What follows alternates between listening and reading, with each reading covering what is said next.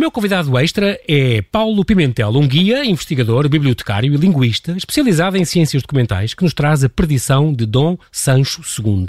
Bisneto de Dom Afonso Henriques, um rei que venceu batalhas e conquistou territórios, mas um rei que Portugal não quis. Os nobres, o clero e a própria mulher traíram, o Papa destituiu, o irmão tirou-lhe o trono e acabou só e longe do reino que o ajudou a crescer. Olá, Paulo, e muito obrigado por teres aceitado este convite, mesmo à distância. Bem-vindo ao Observador. Olá, João Paulo, uh, boa noite, obrigado pelo convite, eu é que agradeço, fico muito grato e também boa noite a todos os ouvintes da Rádio Observador. É um prazer estar aqui. Tu escrever, uma vez disseste isto, escrever sobre o passado distante ajuda-me a compreender e a aceitar o presente. Dá-te, é realmente o segundo romance histórico que tu escreves e, portanto, e, e, muito na mesma área, por cima, na mesma zona, nesta Idade Média portuguesa, é um período que te fascina especialmente, certo? Certo, uh, eu não sou de história, sou de línguas e literaturas, uhum. mas de facto a história de Portugal, sobretudo a primeira dinastia e a Idade Média, é um período que me fascina muito, porque acho que foi aí que tudo foi semeado para que nós uh, chegássemos a ser o país que somos hoje. Portanto, uhum. fascinam, fascinam muito os primeiros reis de Portugal sobretudo aqueles eh, que a história passou um bocadinho ao lado e, e, e que é o caso deste, do Sancho II. Exatamente, e se pensarmos, por exemplo, ao contrário do Afonso Henriques, que pronto, que não pode ser mais uh, escrito, visto, biografado, não é? Do, toda a gente sabe isso e fala dele, mas tu escolheste, e é uma coisa que eu admiro muito, eh, Paulo Pimentel, esta, esta personagem que é tudo lhe aconteceu foi de uma grande infelicidade. Já uma vez disseste uma entrevista eu, mas eu agrada muito e atrai muito estas pessoas que passaram um grande drama na vida delas, de uma grande infelicidade, quanto para não seja até para procurar alguma coisa de boa e alguma coisa construtiva sobre elas, mas realmente foste escolher um rei que foi muito mal visto, ainda é muito esquecido e muito, e neste caso, injustamente, no teu ponto de vista. Uh, sim, eu acho que de certa maneira sim. Uh, e eu, eu acho que a própria historiografia coeva e, e, a, e, a, e a próprias, as próprias crónicas que surgiram a seguir acabaram por ter esse, esse, papel que foi tentar denegrir um bocado a imagem deste rei. Isto até para, para legitimar a subida ao trono do Afonso III. O seu irmão. Uh, o seu irmão pronto. mais novo. Que é o irmão a seguir a ele, exatamente, que é o irmão Sim. mais novo, Sim. que uh, tinha ido no, no séquito da irmã Leonor para a, a Dinamarca, uh, entretanto ela morreu de parto, ele entretanto foi acolhido na corte da tia Branca em, em França e ficou por lá e depois casou com a, com a Condessa de Bolonha mais tarde, em 1238, mas foi um infante que teve sempre uma certa ânsia de poder, foi sempre ambicioso e aliás, e foi um magnífico rei, portanto isso nem sequer está em causa, ele foi um uhum. excelente rei, o Dom Afonso III.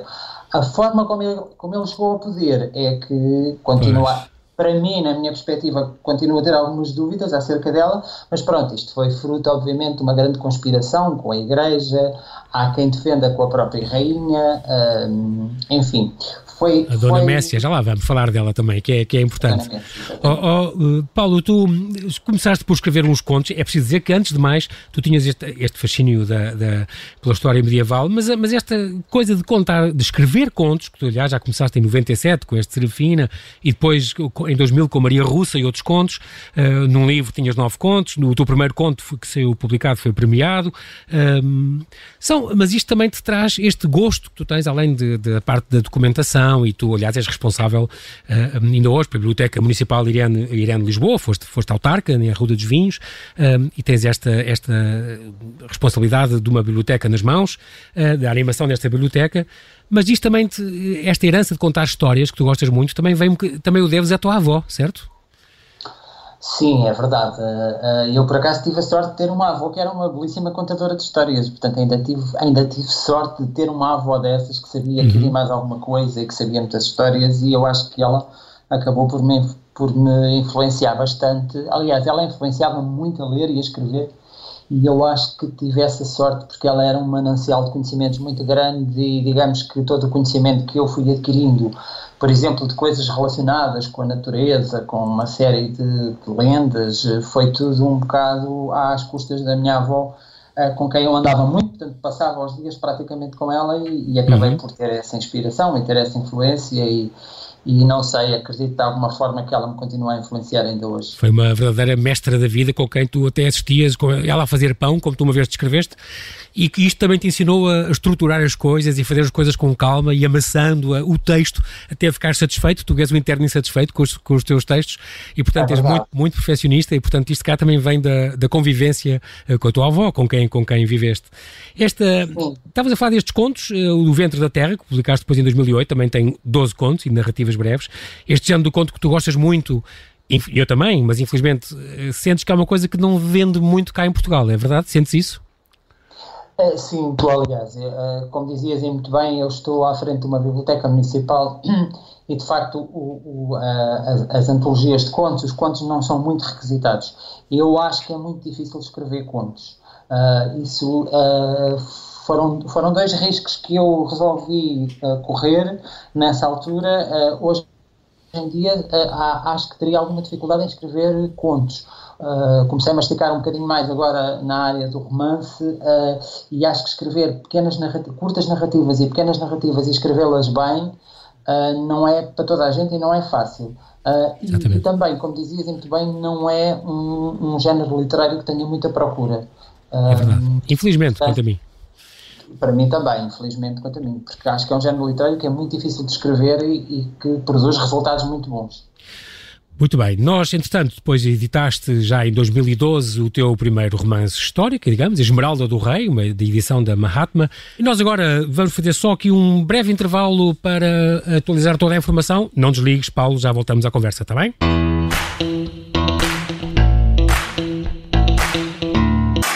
Voltamos à conversa aqui com o Paulo Pimentel, um autor da Perdição de Dom Sancho II, que tenta resgatar a memória de um, um, rei tão mal visto e tão desconhecido ainda da nossa, da nossa história. Paulo, estamos então aqui com o teu livro, estou aqui com o teu livro nas mãos, A Perdição de Dom Sancho II. É um livro que, que acabou de sair, se não me engano, ainda nem sequer foi lançado. O, o lançamento estava previsto, se calhar, para agora e teve que ser adiado, certo? Aconteceu uma coisa muito curiosa com este livro, João. É Diz. que ele foi para o mercado no dia em que foi declarada a emergência nacional. Portanto, de certo modo, para obrigar as pessoas a ficar em casa e a ler, que isto é uma belíssima ideia, ler este livro, do edição do Clube do Autor, e que... Mas agora tenho uma pergunta uh, traiçoeira. Este livro não estava previsto para 2015? Uh, eu vi uma entrevista tua em que falavas que estavas a, escrever um livro, que era o Caminho de Redenção. Eu acho é que verdade. a ideia era para ser, se calhar, o título deste, uh, e era já é, esta história, certo? É verdade, era, era já, de certa forma, parte desta história. Só okay. que, como tu dizias há bocado muito bem, eu sou um bocado. Uh, Perfeccionista. tenho um bocado a mania da perfeição e gosto muito de fazer a investigação em torno das personagens que, sobre as quais escrevo. Uh, e realmente este Dom Sancho II foi um grande desafio porque não havia assim tanta coisa em Portugal sobre ele. Portanto, curiosamente, encontrei mais coisas sobre a Messia Lopes, uh, nomeadamente na, na, Biblioteca Nacional de Madrid, na, na, numa biblioteca digital fabulosa que eles têm com muita documentação. Uhum. Uh, e encontrei muita informação sobre ela e sobre o Sancho II, mais em Espanha do que, do, do que até cá. de maneira que ficou em banho-maria ainda durante algum tempo.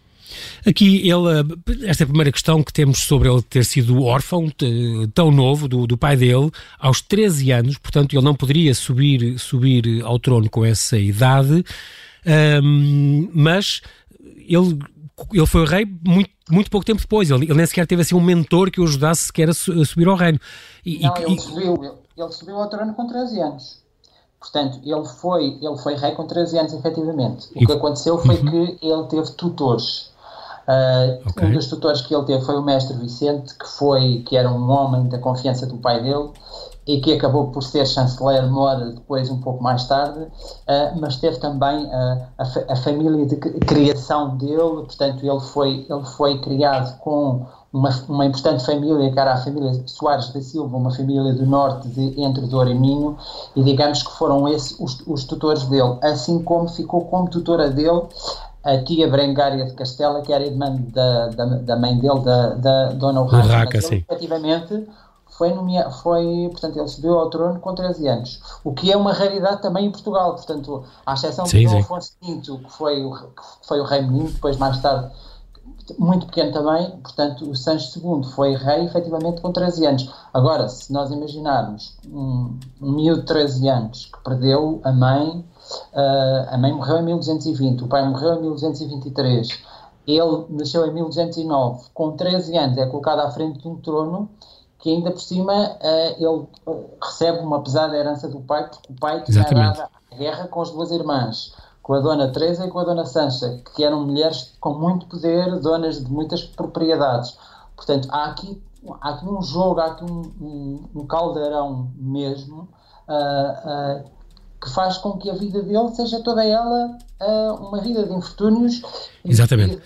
Intrigas constantes, conspirações. Eh, com tudo, com o clero, com, com, com, com, toda a gente, com, com o papado, com o irmão.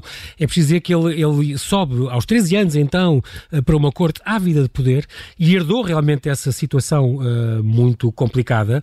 Um, ehm, que, que, por exemplo, esta guerra com os tias, como tu falaste uh, muito bem, uh, um, contra as expectativas de todos, teve, no entanto, um dos reinados mais longos da, da primeira. Foi mais de 20 anos rei, que ninguém é esperava. É isso é das coisas mais extraordinárias que eu, que eu, que eu acho que ele, que, ele, que ele teve na vida dele, porque efetivamente é o segundo rei a seguir ao Dom Afonso Henriques que mais território conquista.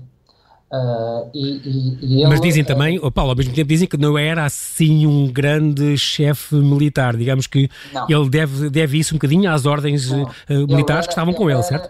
Ele era uma pessoa bastante impetuosa por aquilo que eu consegui, porque depois há uma parte fascinante que, que a mim pessoalmente me agrada muito, que é tentar explorar ao máximo a parte comportamental e a parte psicológica das, das personagens. e eu, quando faço investigação, procuro muito ir à procura destas questões mais pessoais, mais uhum. profundas, que não são fáceis às vezes. Fazes quase a ah, psicanálise do, dos, dos teus, das personagens históricas. Aliás, eu, eu ponho propositadamente a falar na, na, primeira pessoa muitas vezes ao longo do texto, tanto ele como a mulher, precisamente porque eh, gosto de entrar dentro da personagem e, e, eu acho que as personagens depois acabam por eh, ganhar vida própria e depois, uhum. Ao fim e ao cabo, no processo de escrita já são elas que nos, que nos conduzem e não somos nós que, que as conduzimos. Às vezes é preciso fazer paragens. Mas, e é isso que eu te ia dizer, Paulo. Como é que tu um, convives com isso? Isto é, e eu estou a pensar concretamente na, na Esmeralda do Rei também, o teu romance histórico anterior. Um, às tantas tu diz, chegas a dizer isso, as personagens pegam, tomam conta da história e, e, e por exemplo, esta Esmeralda assumiu aquilo perfeitamente e a história acaba por ir para onde ela quer e não tantas vezes quanto o autor tinha previsto. É Agora, mas neste caso, quando estás cingido a uma história, tens de, tens de ligar ao que dizia a rainha Dona Messia e ao que dizia o Dom Sancho II e ao pai dele, por aí fora, como é que tu te consegues balizar dentro deste, desta verdade que não podes fugir? mas uh, ao mesmo tempo apetece-te criar e, e, claro, romancear e, e, claro. e, fazer ficção, não é? Para também claro, tornar a leitura mais agradável. É isso mesmo, João Paulo. Isto é narrativa de ficção, felizmente. uh, portanto, e como é narrativa de ficção, a, a, grande preocupação que eu tenho, e tive essa preocupação com a Esmeralda também, aliás, modéstia à parte, eu acho que a Esmeralda foi uma personagem muito bem conseguida. Um, a, a, minha grande preocupação sempre é, é, é ter um, um, enquadramento histórico que seja o mais correto possível, em termos de, dos acontecimentos cronológicos, de como é que uhum. as coisas aconteceram, o que é que aconteceu que não é do conhecimento tão público assim a partir daí, gosto de romancear, ou seja, gosto de ter aqui alguma liberdade de ficção. Claro. Obviamente que entrar dentro da cabeça de Dom Sancho ou entrar dentro da cabeça da, da Dona Messia, Dona Messia. Esse é um labirinto que eu gosto de, de explorar. E dizem que muito bem, tu isso, isso tens. Uhum. Tu, como estavas a dizer muito bem, ele, ele já Começa com o pé esquerdo logo o seu reinado, porque ele é coroado em, em 2023, portanto, 1223, portanto, estamos a falar, eh, como tu dizias, com, com 13 anos. O pai, Dom Afonso II, já tinha morrido excomungado pelo Papa eh, Honório III, portanto, ele tinha um, um, um, um, casamento já contra a lei canónica, porque ele e a Dona Urraca eram, eram primos em quinto grau e até sétimo era, era, era, era, proibido casarem, portanto, já não começou bem do ponto de vista da ligação com, com, com o papado, eh, já com o pai. E ele depois também vai, vai sofrer isso, o pai também vai acabar por excomungá-lo mais à frente e instigar o irmão, Dom Afonso, a, a tirar do trono. Que acaba por ser excomungado também mais tarde. Aliás, o, Estes primeiros história, reis. A nossa história de Portugal está repleta Ui. deste tipo de coisas. Aliás, a nossa história. Eu, eu tenho uma provocação na introdução do livro uhum. que uma ou outra pessoa já reparou e, e que foi propositada quando Sim. eu digo que o Dom Sancho foi o quinto rei de Portugal. Ele efetivamente foi o quarto. Foi, ele foi o quarto. Sim. Mas eu escrevi propositadamente o quinto. Porquê? Porque, e agora recuando um bocadinho, até porque vamos entrar na área que eu estou agora a, a pesquisar, uhum. porque a Dona Teresa, a mãe do Dom Afonso Henriques, foi, foi, a partir de 1117, o Papa Pascoal II dirigiu-se sempre a ela como Rainha de Portugal. E ela intitulou-se e, e, procedeu, e a, e a própria a, a Cúria Papal reconheceu-a como Rainha de Portugal. Portanto, okay. quando, eu, quando eu digo que o Dom Sancho é o quinto rei de Portugal... É Estás a contar com isso?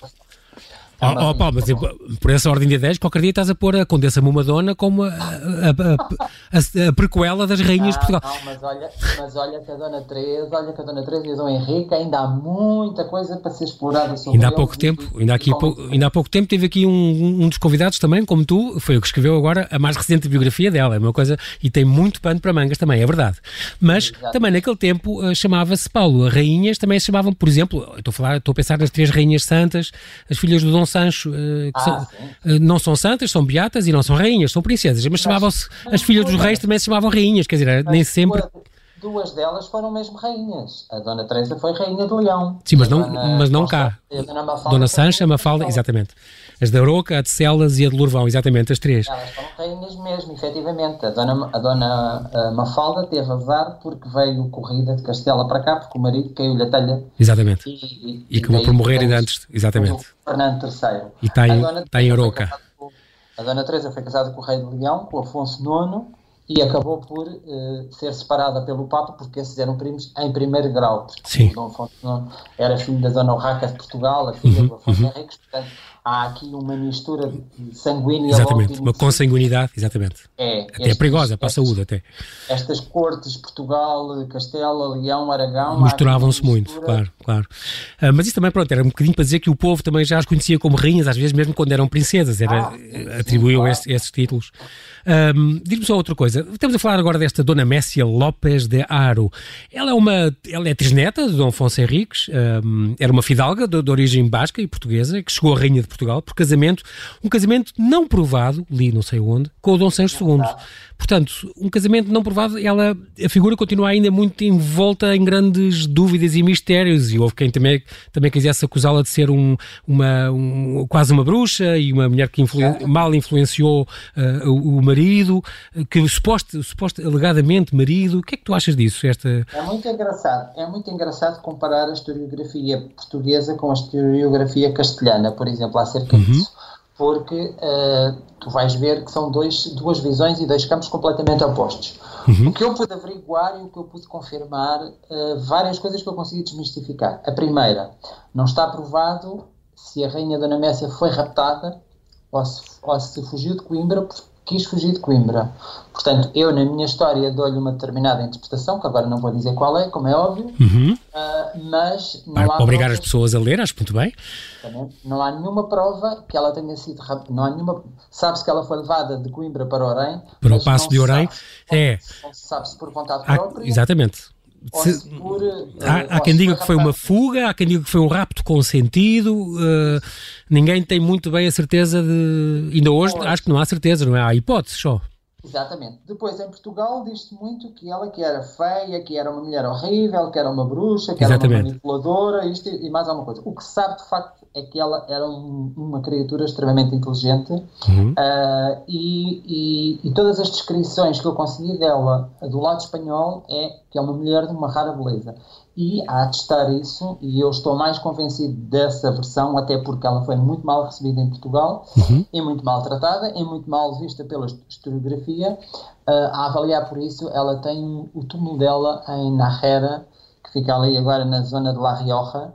Uh, portanto, o túmulo dela é, de um, é, de, é, um dos túmulos góticos mais bonitos que a Europa tem, com uma tampa gravada, uh, com uma estátua jacente sobre o túmulo, em que ela tem uhum. as armas de Portugal e as armas da, da familiar, uh, e é um túmulo lindíssimo, e é uma imagem lindíssima. E, e, e todas as descrições que eu consegui encontrar dela em, em, em, em narrativa historiográfica espanhola... Louvavam a sua beleza, então. Como uma mulher muito bonita. Aliás, E não é de estranhar, porque uh, o Dom Sancho casar aos 30 anos, quando, quando nunca se tinha interessado por nenhuma mulher, chegar aos 30 anos e casar de repente com uma mulher que fosse Ficar feia, fascinado, boa, exatamente, exatamente. Quer dizer, sim, não, não fazia muito sentido. Sim. sobre ele. Claro, claro, claro. Um, esta também é preciso ver que o, o fato de, deste casamento que terá acontecido causou grandes tumultos na corte e nas franjas populares e viria a ser, se calhar, também o rastilho para esta, para esta posição do, do rei Dom Sancho II. Sim, efetivamente, até porque foi um casamento que foi contra tudo aquilo que se estava à espera. Exatamente. Porque uh, a, ideia, a ideia aqui, o que se estava a congeminar é que o Dom Sancho nunca tivesse filhos e que mais tarde ou mais cedo, que nunca casasse, que não tivesse filhos, já que não tinha mostrado esse tipo de interesse, uhum. não casasse, não tivesse filhos e que acabasse por lhe suceder obrigatoriamente e eventualmente o Dom Afonso III, o, o que viria a ser o Dom Afonso III. Uh, claro que este casamento uh, a ter acontecido, e acredita-se que aconteceu, porque se não tivesse acontecido, não tinha havido uma bula do Papa a, separa, a separá-lo da, da Messia. Sim. Portanto, há uma bula de 1245 que é emitida por este Papa Inocêncio IV, em que ele alega laços de consanguinidade entre, entre os noventos e por essa razão teriam de ser separados um, um do outro. Portanto, se não houvesse casamento, não haveria. Não havia necessidade dessa bula, claro, claro. Portanto, houve um casamento, não se sabe muito bem onde é que o casamento foi. Uh, das investigações que eu consegui fazer, sei que o Sancho, na altura em que lhe é atribuído o casamento, teve uma deslocação a Leão, à zona de Zamora, para acertar umas propriedades que Portugal tinha em litígio com o Reino de Leão e as uhum. coisas não estavam ainda acertadas, portanto, e terá sido nessa altura. Um, Sabes? E, e, efetivamente, quando regressa a Portugal e trata aquela mulher, ainda por cima viúva, Sim, de uma condição inferior à sua e, e, sua prima em quarto grau, obviamente. Pois tinha tudo para, para, para as pessoas contestarem e, e para quererem achincalhar.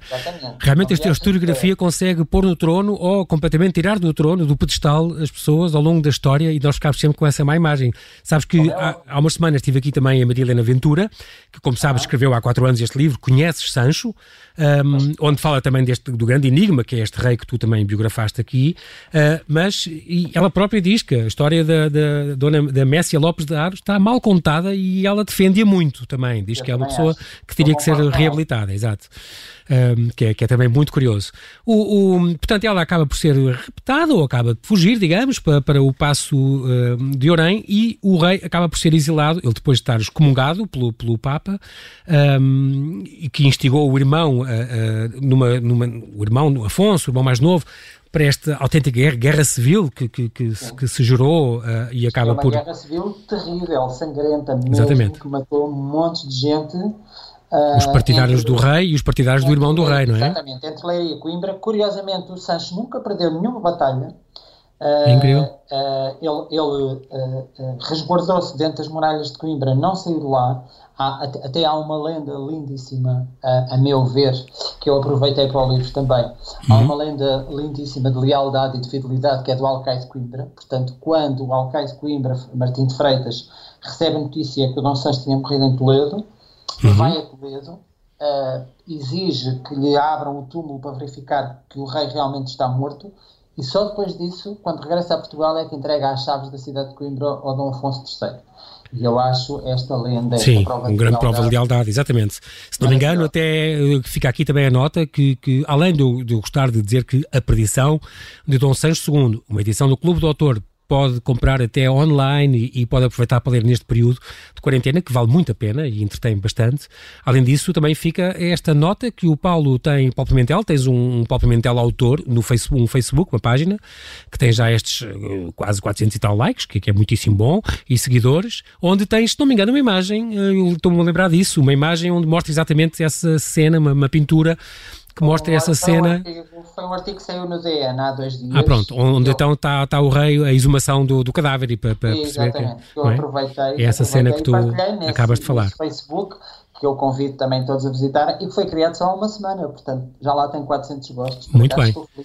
Exatamente. Quando, quando, portanto, depois do, do, da, da, fuga da, ou do rapto da, da rainha para, para Orém, o, o rei acaba por ir, é exilado em Toledo ele ruma a, a Toledo e onde acaba depois uh, por morrer. Uh, ele não menciona a mulher no testamento, o que também é estranho e, e é um enigma que tu também lanças uh, no, teu, no teu romance, no teu romance histórico, um, e acaba por depois morrer doente, praticamente sozinho em Toledo, como tu dizes, com os olhos postos num Tejo que não era, não era o seu. Claro, o, o Tejo passa em Toledo, mas ele estava longe do reino que, que o viu crescer um, e que para, que para que tanto ajudou e que tanta terra conquistou e tanta batalha, batalha ganhou durante mais de 20 anos, uh, mas morre realmente com uma grande tristeza, uh, isolado, um, e pensa-se que estará, ao contrário da Dona Messia, que tem o tal túmulo que tu falaste, muito bonito, pensa-se que ele, que ele estará uh, sepultado na Catedral de Toledo, mas não, não há certeza disso?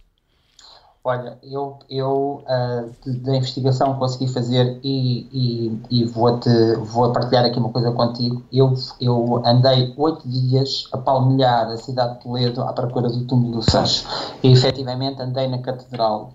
Uh, a informação que eu consegui reunir é que, ele, é que ele tinha sido sepultado numa primitiva capela do Espírito Santo. Essa uhum. capela existe efetivamente na Catedral de Toledo, mas não vi qualquer referência ao túmulo dele.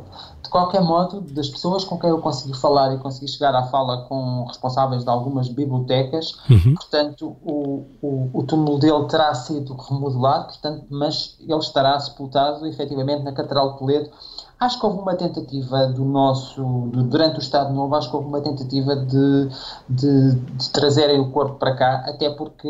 Um, os restos mortais, obviamente, até porque era um, dos grandes um, um, dos grandes desgostos, digamos assim, que o que o rei Sancho eh, teria tido seria não ser sepultado junto dos pais em, em, em Alcobaça. Uhum. Uh, mas pronto, é, é uma história que me, que me, dá, que me provoca também alguma mágoa, alguma tristeza, porque imagino uh, o peso que aquele homem terá carregado sobre os ombros e o facto de, no fundo, morrer longe da terra que, de que tanto gostava, porque ao, ao, ao, fim e ao cabo ele lutou para se manter no trono até ao fim, portanto. Uh, a única coisa que o derrubou verdadeiramente, daí a questão da minha perdição, este, este título e este nome. Foi o, o, ato da Dona Messia, não? Foi, o, a única coisa que o amor da vida dele.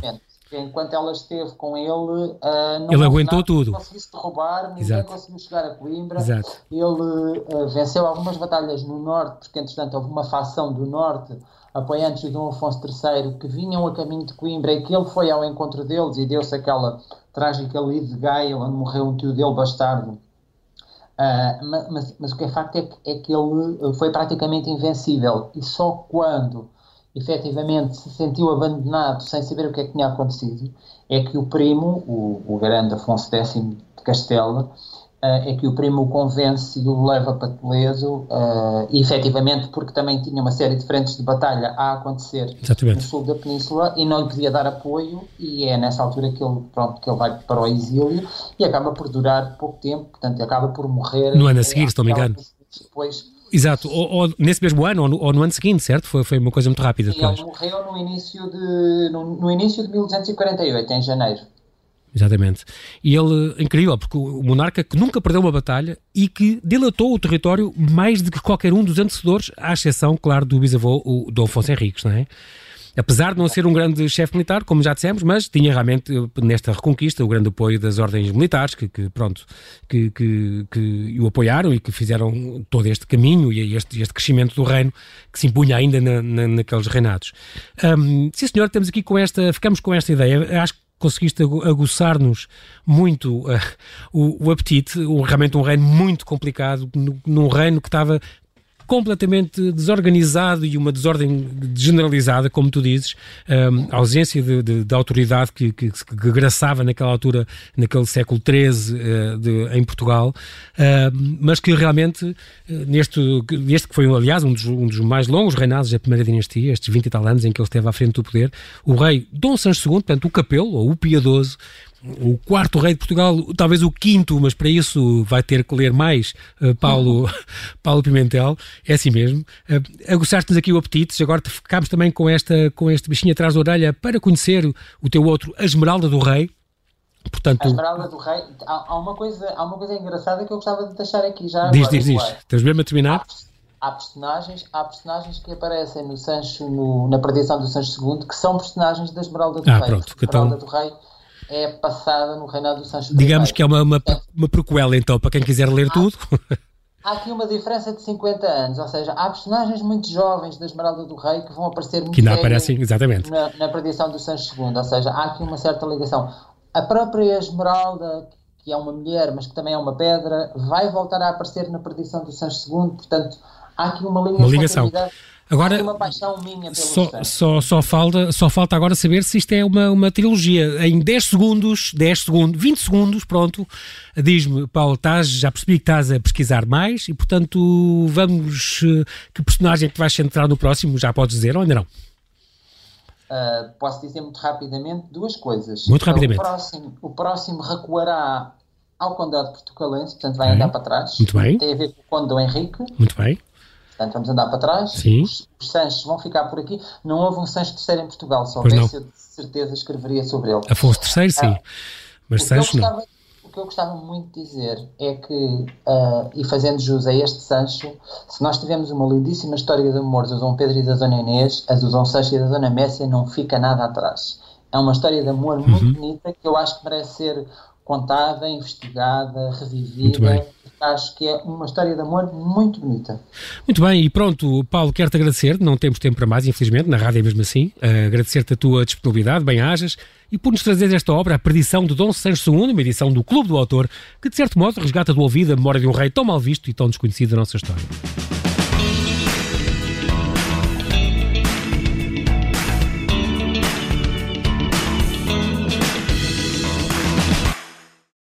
Obrigada por ter ouvido este podcast. Se gostou, pode subscrevê-lo, pode partilhá-lo e também pode ouvir a Rádio Observador online em 98.7 em Lisboa e em 98.4 no Porto.